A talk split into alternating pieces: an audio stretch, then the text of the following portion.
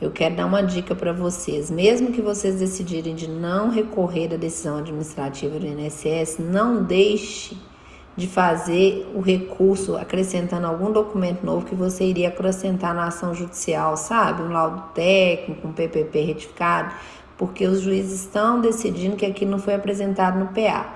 Então, assim, você decidiu, teve um indeferimento, você decidiu que vai ingressar com a ação judicial, se você tiver alguma coisa nova ali naquela decisão do indeferimento, algum documento novo, alguma coisa, faça o recurso administrativo apenas para constar que aquele documento foi apresentado na via administrativa, entendeu?